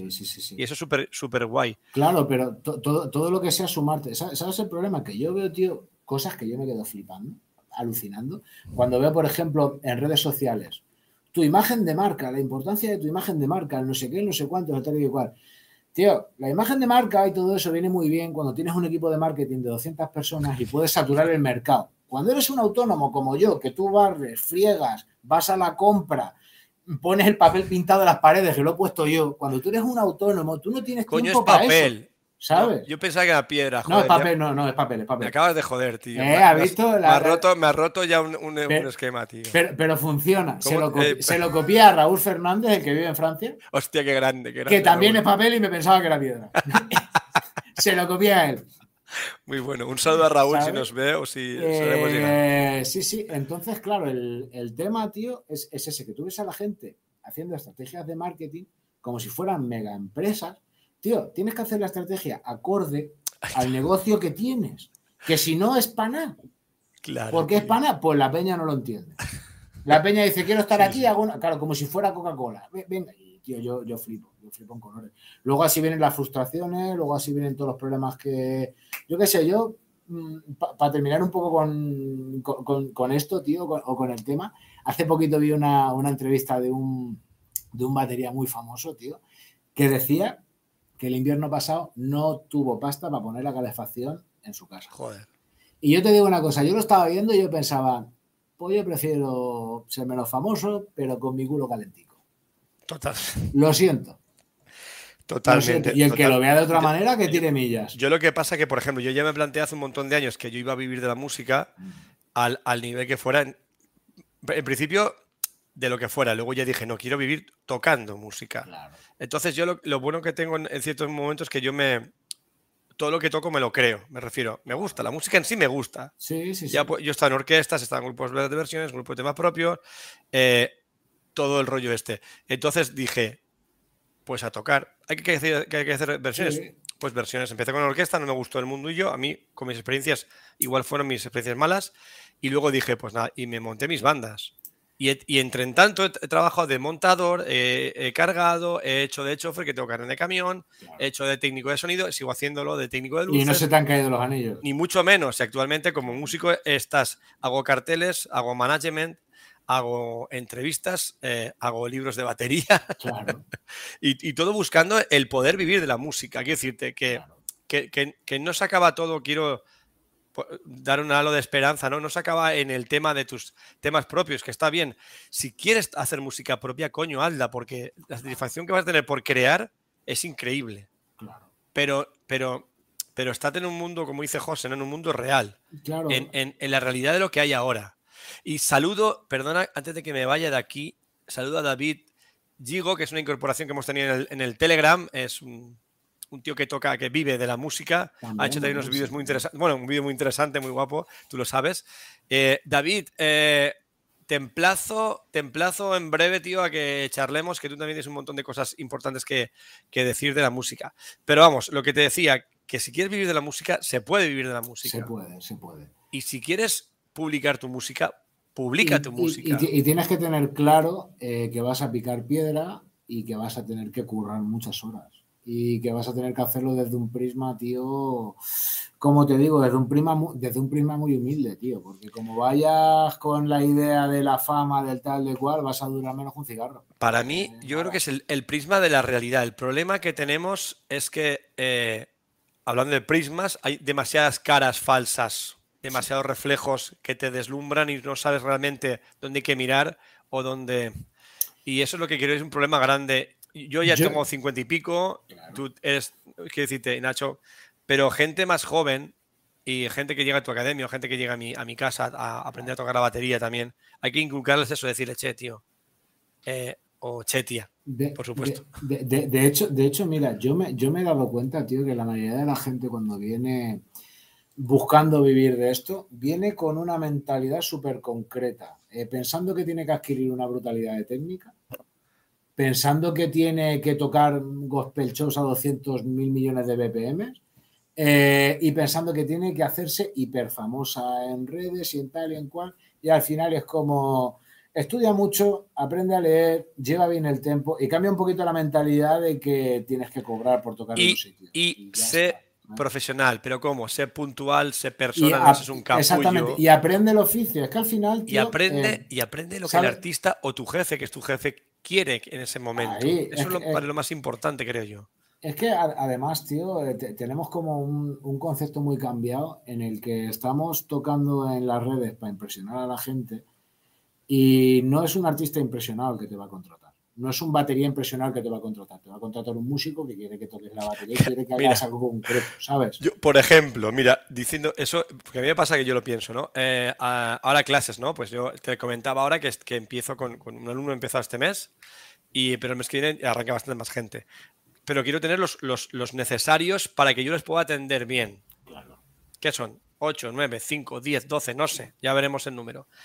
Eh, entonces digo, bueno, voy a hacer un anuncio, ¿no? Y empiezo a buscar grupos. Empiezo a publicar mi anuncio en grupos de baterías y digo, joder, es que no me interesa que me vea esta gente, porque esta gente normalmente ya saben tocar la batería. Claro. Y entonces digo, coño, y a mí me pasa, digo, tengo que enfocarme en, el sector que Llegar a la gente correcta. Es que no llegar a mucha gente, llegar a la gente correcta. Eso es lo que nos falta por entender.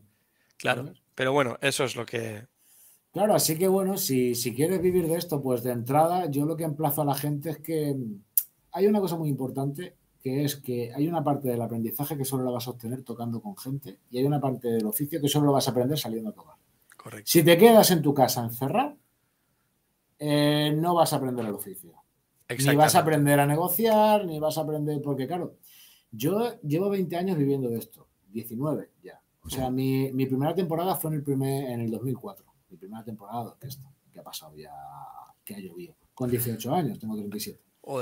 Y, tío, yo desde entonces he conseguido vivir de la música año tras año. A veces mejor, a veces peor, y he hecho de todo. He tocado en orquestas, he dado clases, he tenido grupos de versiones, he tenido grupos de temas propios. Lo que se, lo que se te pueda ocurrir. Yo he tenido días que por la mañana he ido a tocar a un colegio para los niños. Por la tarde me he ido a un cóctel en Pedralbes ricachones y por la noche tocan Badalona un vuelo de death metal. O sea, tú, imagínate la, polivalencia que ya muchas veces yo decía, no sé ni lo que estoy tocando. Brutal. No, sí, sí, sí, es un poquito. Te digo una cosa, yo soy más mayor que tú, pero la historia es similar. Yo también llevo como profesional unos 12. 12 sí, solo hay un camino. entre 12 y 14. Y exactamente. Y yo dije, voy a vivir de la música. Y entonces, lo que mucha gente me ha dicho, Jorge, dice, tú serás como serás, serás quien serás, pero a constante y a cabezón te gana nadie. Y es verdad, pero no por nada, constancia. Eso sí, entender lo que está mal hecho y lo que está bien hecho para aprender de tus errores, no repetir siempre el mismo error. Entonces, pero lo que tú dices, estado, haces dobletes, tripletes, haces orquesta, haces lo, y que, como, lo que... Y, como sea, tío, claro, la, pregunta Y yo ha habido, ha habido años, meses que, que, que he llevado mucho tiempo la casa yo de, con bolos de 50 pavos, te digo la verdad, 70 pavos. Y, y, y, esto que se te cae un bolo y te pones a llorar. Sí, te, te pones y te echas a temblar porque, porque, dices, porque dices ¿ahora qué coño hago? Claro. ¿Sabes? Y ahora pues está la cosa un poquito mejor, pero quiero decirte que, que el que es músico, lo que dices tú, rico, coño, rico. rico se hace los Rolling Stones. Y, el, y, el, y, el, tema, por, y el tema, por ejemplo, es, es ese, ¿no? Que la, la pregunta estrella, que, que, me hace mucha peña de decir, joder, ¿cómo se consigue vivir 20 años de la música y además continuamente? Pues viviendo mes a mes, teniendo un enfoque práctico. Y, y, siendo consciente de que me, te harás muy famoso, te irás de gira, lo que tú quieras, pero este Los mes tengo que, que comer. salir. Este mes tengo que comer. Mira, yo, yo por y ejemplo. el que viene también. Y luego ya todo lo que venga que sume. ¿sabes? Yo, yo, yo tuve una, una, pareja, bueno, eh, más que una pareja, que me dijo: ¿Y tú, vas, tú pretendes vivir de la música con bolos de 50 pavos? Pues mira. Sí. Pues aquí estamos, porque primero de 50 y luego va subiendo la cosa. Entonces yo, yo cuando toco, cuando Sí. toco con mis bandas a veces me dicen, hostia, es que tengo que tocar a tomar por culo y tampoco lo que cobramos, digo, no mires el día ni la semana, mira el mes. Claro, Mira el cómputo del mes. claro. ¿Te sale el número este mes? Perfecto. Siempre llevamos unos mínimos, de ahí no bajamos nunca, la verdad. Y cada vez el mínimo es un poquito más alto porque nos lo podemos permitir. Pero tú mira el mes a mes. Y después otro mes. Y otro mes. Y vas. Y si las cuentas salen. Claro, claro. Y si pero no tiene que salen- salir el balance. Y si no sale, arregla. ¿Qué pasa ahí? Intenta buscar el por qué no te llaman o no salen las cuentas. Ahí estamos. ¿Y qué, qué es lo que pasa? Que yo, por ejemplo, tío, me he tirado muchísimos años en la carretera, muchísimos años por allí, para abajo, tal.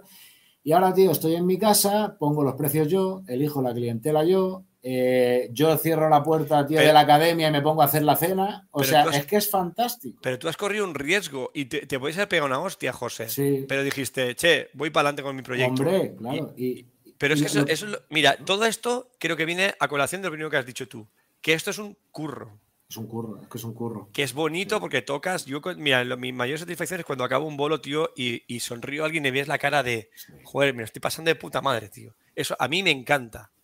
Sea la música que seas, pero para que eso pase y yo me quede satisfecho, yo tengo que comer y tener mis necesidades cubiertas, como músico y como, pero como persona, coño, que esto es un curro. Claro. Y lo puedo disfrutar mucho, evidentemente más que si pongo ladrillos, normal. Claro. Por lo menos en mi caso, habrá obreros que est- están muy contentos de su trabajo y yo olé por este.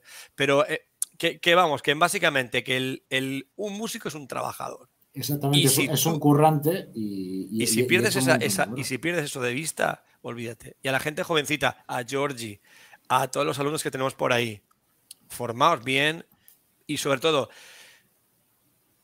adquirid una, una, una inteligencia financiera, enseñanza financiera, saber lo que, lo que se mueve. Claro, y, ahí donde yo quiero llegar, tío, porque otra de las cosas que, que considero bastante clave, yo hubo un punto cuando conocí a Miguel Ferreira, tío, eh, mi primer gran profesor, tío, Grandísimo. que, sí, grandísimo músico y grandísima persona, tío. Yo ahí me di cuenta de que dije, tío, voy a empezar a hacerle caso a, a la gente que de verdad vive de esto. Claro, eh, A la ahí gente que, claro, voy a empezar a tomar los modelos correctos, no, la- no lo que yo me imagine. ¿Sabes? Digo, este tío sé que. O sea, ¿quién es la bestia? Este tío. Me voy a pegar aquí, papel y bolígrafo. A ver qué y pasa. Y a, ver, y a ver qué pasa. Y voy a empezar a. ¿Cómo estudia? El temario que tiene, el no sé qué, el no sé cuánto. Muy Está- bien. Si, si yo, yo mi academia la llevo de cosas que he aprendido de Miguel Ferreira, de Pablo Posa, de Ramón Ángel Rey. De los Hostia, tres grandes Ramón, profesores hostia, que he tenido. Grandísimo. Son Ramón. eh, el, esto de aquí, esto de aquí, esto de aquí. He cogido, lo he juntado todo y ya he hecho yo mi rollo. Pero, tío, es como que. Si al final es tan sencillo como que si haces lo que hace la gente a la que le va bien, ¿qué pasa?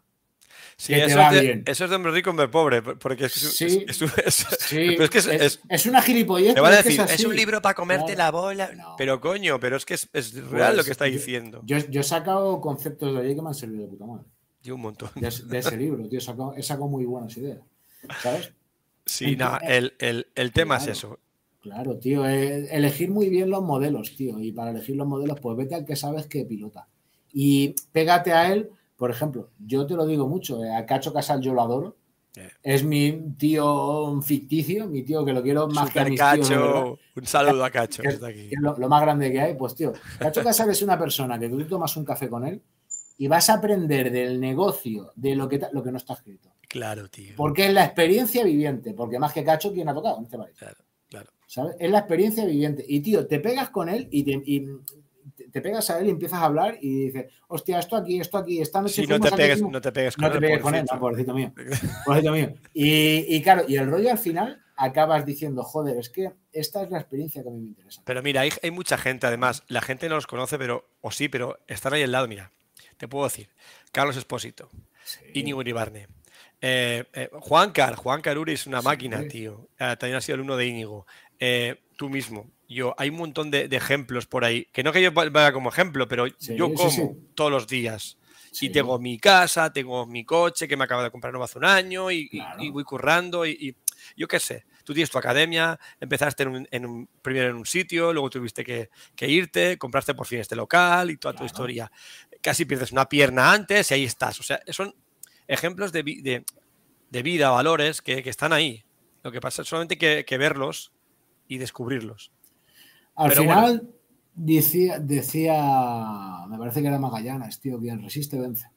Sí, as- así es, así es. Así. Y es, tío, quedarte aguantando, tío, porque al final yo veo que la peña quiere llegar a los sitios sin llevarse palo. Y eso es lo que no puede ser. No, no, no. Es O importante, sea, es por- importante por- llevarte por- palos. Porque, no, y, a- y aparte, tío, de que la historia es que te des cuenta de que tienes que avanzar. Por mucho que te esté lloviendo, tienes que tirar para adelante. Por muchos palos que te caigan, por muchas hostias que para adelante, para adelante. O sea, si, si sabes lo que tú vales, ve y consigue lo que tienes que conseguir. Claro. Porque luego al final no, no puedes llegar, a mí me da mucha rabia la gente que dice, no, es que yo no he hecho esto por este, o no he hecho esto por el otro, por el tal, por el cual. No puedes decir que no ha llegado donde quería llegar por culpa de quien sea. No. Es- eres tú tu responsable. Eres Tu responsabilidad es tuya. No es Luego ya tienes que ser también realista dentro de lo que haya con las herramientas que tienes a tu disposición, con el entorno, con el... ¿Sabes? Eh, mi- mira, por ejemplo, aquí hay una cosa muy, muy curiosa. Hay un consultor que me gusta a mí mucho, tío. Eh, Emilio Duro se llama. No sé si habéis visto algún vídeo de él. No, pero lo veo. Eh, Emi- Em- Emilio, Emilio, Duró. Emilio Duró, sí, que un, un consultor catalán, tío, que tiene unas charlas y unas movidas acojonantes, tío.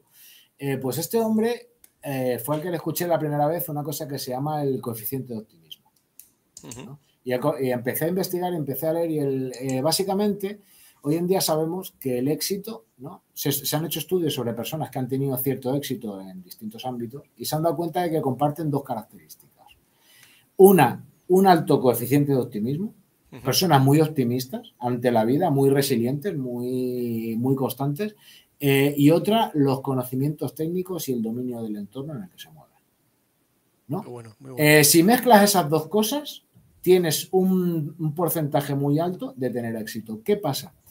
La NASA, por ejemplo, cuando manda a la gente al espacio, lo primero que mira es el coeficiente de optimismo que tienes. Claro, tú imagínate irte al espacio con un pesimista. Hostia, esto se va a Uy, caer. vaya mierda, vaya mierda, se no, va a caer. no- no vamos a volver, va a ¿Cómo se reventar mueve la placa esa? lo, lo ahogas allí mismo, tío. Te tienes que ir con un pavo que sabes que pase lo que pase, va a hacer lo posible por solucionarlo, Claro, tío. ¿no? Claro, que es es de ese, es de ese tipo de personas, tío, que, que- que están, o sea, que son de los de, hostia, te he llamado y no me has cogido el teléfono. No, porque sé que eres tú. ¿Sabes? O sea, que, que- Sí, que me, que me atraes el marrón, tío. Ahí, ahí me acuerdo de otra cosa muy importante en tu camino a, a donde quieras llegar.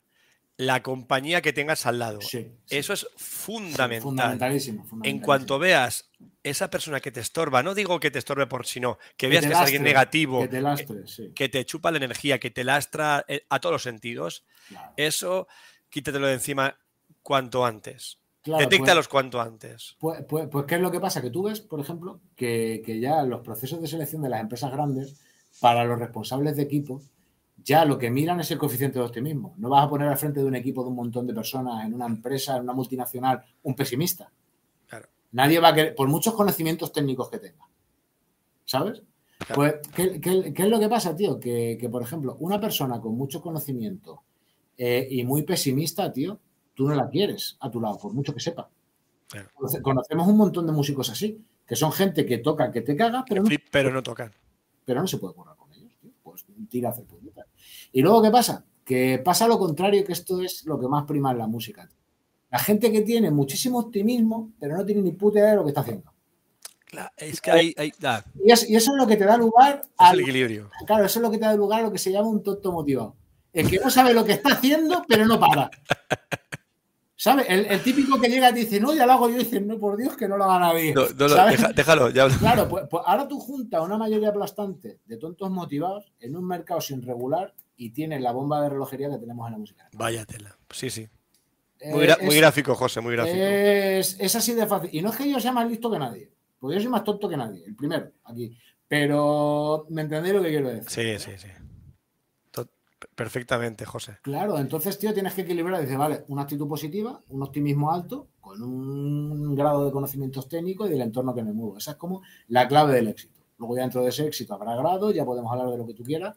Pero, Claro. tío, no, no me vayas tan motivado, tocar aquí, tocar allí, a cojón sacado y sin saber lo que estás haciendo.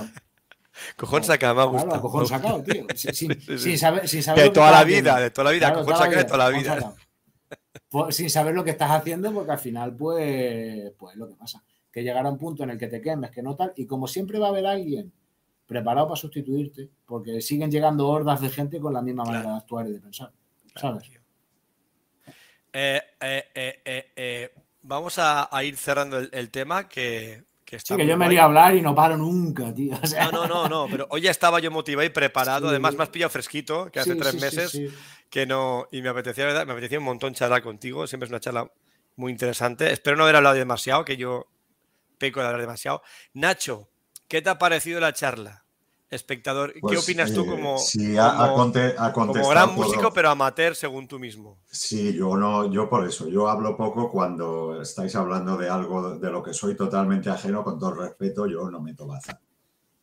¿Sabes? Porque dice que si no puedes mejorar el silencio, mejor no digas nada. Muy buena, muy buena. Entonces, eh, es eso, yo todo lo que tenía aquí apuntado para preguntarte ya lo has ido contestando tú mismo, la visión romántica, lo de qué es realmente vivir de la música, por lo que dices tú, de que la gente si no eres un músico forrado, no considera que has triunfado en la música o que vives de la música. Porque Vale, además, tío, por ejemplo, aquí pasa otro de los vídeos que hice hablando del éxito. Es algo que me ha llamado siempre mucho la atención. Yo cuando empecé a currar, el primer año que empecé la primera orquesta, en el 2004, mi hermana estaba en la carrera de biología. Mi hermana tiene dos carreras. Pues en la... Sí, sí, o sea, el tonto de la familia soy yo. ¿Cómo, se puede Con los comprobar? palitos, los palitos. el- las- cosas. Mi hermana es bióloga y psicóloga. Pues yo veía que, por ejemplo, ella estaba en su carrera de puta madre y tal y cual, y la gente le decía, eres bióloga, hostia, qué guay, que no sé qué, que no sé cuánto. Eh, tío, y a mí me decían, ¿que eres músico? Va, estaba los de, si no vas a llegar a nada, si no vas a de, o estaban los de, tienes que ser famoso, tienes que hacer aquí de qué tal. Y claro, yo no veía a ella que le dijera a nadie, tienes que reinventar la teoría de la, evolu- de la evolución. El darwinismo, tienes que descubrir vacunas. Yo no veía que nadie le dijera eso, ¿sabes? Tienes que ver el- la, la presión a la que estamos sometidos los músicos desde el, Mm. desde el momento uno. Que parece ser que como si no eres aquí mega hiper famoso, eres una mierda pinchando un palo. Y, y te digo una ¿Sabes? cosa, eh, tú y yo y Nacho también hemos tenido suerte que nuestras familias, la mía por lo menos ha sido muy comprensiva con, con mi trabajo y con mi Total. historia. Tu- tuvo mi padre la época típica cuando era jovencito intentar reconducirme. Rápidamente se dio cuenta que, que iba a perder el tiempo ahí y, y ya dejó de estar. Y, y mi madre bueno, este, me estaba apoyando ahí en todo lo que han podido siempre. Y, y eso es muy importante. Porque aún así, aún así, yo, por ejemplo, soy una persona que me impresiona bastante. Creo que tú también. O sea, que nosotros ya nos autopresionamos mucho, nos exigimos mucho. Y luego él también lidia con la exigencia de la, de la demás gente. Que ahora ya, ahora ya llega un momento que, evidentemente, ya no. Porque ya lo tenemos superado, tanto tú como yo. Pero sí que para la gente que empieza hay que decirle, che, tío. Yo, sa- ¿sabes de lo que me acuerdo mucho? De un jefe que tuvimos, tío, un verano de orquesta que teníamos 19 años que nos estafó. Eh, a otro compañero y a mí, y yo me acuerdo que el padre de mi compañero echándole la bronca, ves, si es que esto es una mierda, si es que no tal, si es que te van a engañar, si es que tal, y a mi padre le faltó tiempo para irse a por el otro, sacarle los dientes y decirle, le pagas aquí a mi hijo, te arranco la cabeza. Y punto. Y anda que tal, y me dijo, ves, así es como se trata con esta. Sí. Tu padre es un crack, por cierto. ¿Sabes? Dale un abrazote de mi yo, parte. Yo, yo, yo, yo, se lo doy. Entonces, tío, ahí ves, por ejemplo, la diferencia del apoyo de que digo, yo igual con un padre como el tuyo tampoco estaría aquí haciendo lo que hago. Claro, seguramente. ¿Sabes? O sea, que, que, que quieras que no, uno es la suma de todo lo que tiene alrededor. Correcto. Es así de fácil. Bueno, señores, eh, como siempre, espectacular, José. Eh, la gente no ha dicho nada desde que estaban ahí súper atentos. Porque Sabemos gente... si les ha gustado, si no. No, la gente sigue ahí. Quiero decirte que, que, no ha bajado el número de gente que está viéndolo. Es interesante. Sabéis también que este programa es el primero desde hace tres meses. Eh, la, mira, esto es muy bonito porque además lo sé, lo sé de verdad. Eleonora, la mamá de Georgie, sí. que siempre nos apoyan a Georgie y a, y a, y a Andrei, y a, y a Andrei a, en todo, en todo. Además, tú y yo somos testigos de esto, totalmente. Pues te digo una cosa, Georgie, y te lo diré en clase también otro día. Ahora no consientas que venga una novia y te quite la idea de la cabeza. Ahora no Cuidado con eso. Porque a mí, me, a mí me ha pasado y ahora soy profesor de batería del batería de la banda favorita de mis novios. Bueno, está. Qué, o sea que, que, ahí lo tiene, las vueltas que da la vida, ¿sabes? La vida tiene esas cosas. Sí. Eh, importante el apoyo, importante de todo. Lo que he dicho, esto lo ha visto X gente, es el primer programa desde hace tres meses, lo va a ver mucha más gente, ya lo sé. Vamos a empezar ya, seguramente a hacer un, un programa semanal cada como, como antes.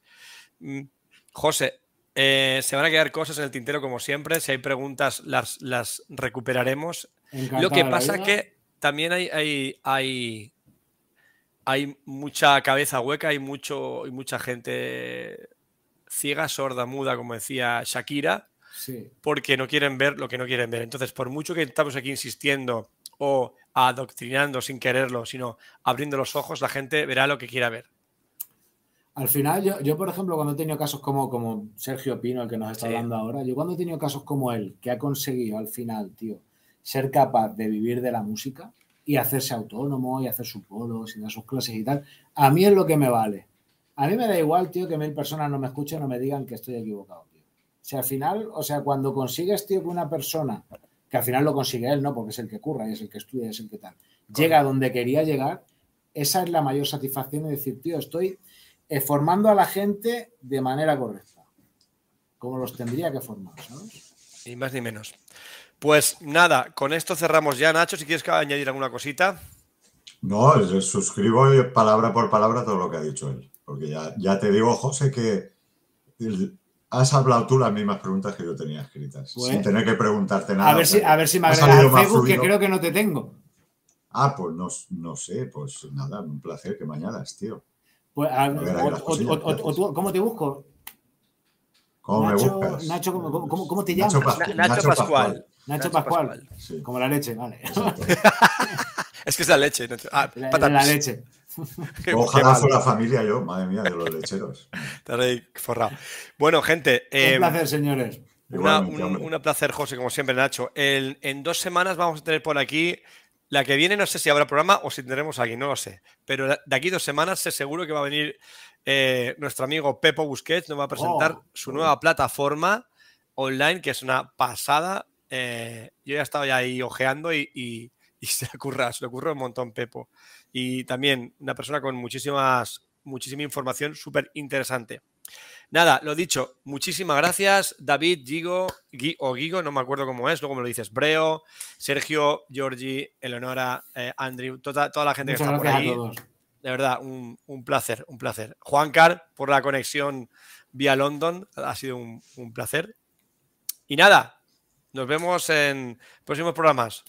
No olvidéis compartir esto, no por los likes, que, que en mi programa justamente no es que tenga un montón de seguidores, pero bueno, yo me lo he pasado muy bien y creo que la gente aquí se lo pasa bien y, y hay información que os puede valer la pena consultar. Un saludo. Un abrazo, chicos. Muchas gracias por Claro, todo. Chao. Hasta luego. Chao.